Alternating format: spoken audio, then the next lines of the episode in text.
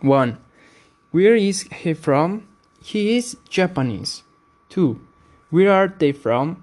They are Italian. 3. Where are we from? We are Chilean. 4. Where is she from? She is German. 5. Where is it from? It's Irish. Nationalities 1. Where is he from?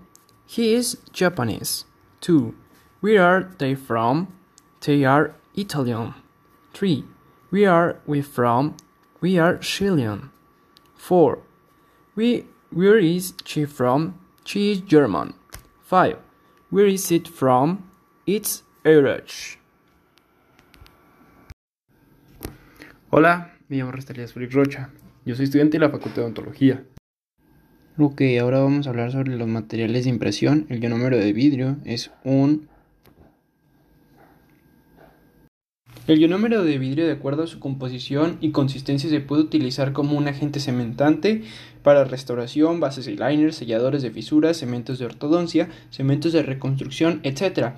Está constituido por el polvo. El polvo contiene vidrio de aluminio, silicato, iniciadores químicos y en, algún, en algunos casos fotoiniciadores. El líquido contiene ácido poliacrílico, ácido itacónico, etcétera, etcétera. hay, existen varias presentaciones, polvo líquido, cápsulas, jeringa e incluso clicker. El ionómero de vidrio, de acuerdo con su composición y consistencia, se puede utilizar para cementación, restauración, bases y liners, selladores de fosetas y fisuras, cemento de ortodoncia, etc. El polvo está constituido por vidrio de aluminio y silicato, iniciadores químicos y en algunos casos fotoiniciadores.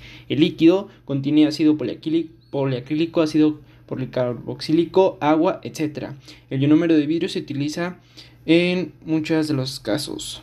El ionómero de vidrio, de acuerdo con su composición y consistencia, se puede utilizar para cementación, para restauración, base liner, sellador de fosetas y fisuras, cementos de ortodoncia, cementos de reconstrucción, de muñón, etc. El polvo está constituido por el vidrio de aluminio y silicato, iniciadores químicos y en algunos casos fotoiniciadores. El líquido contiene ácido poliacrílico, policarboxílico, agua, etc.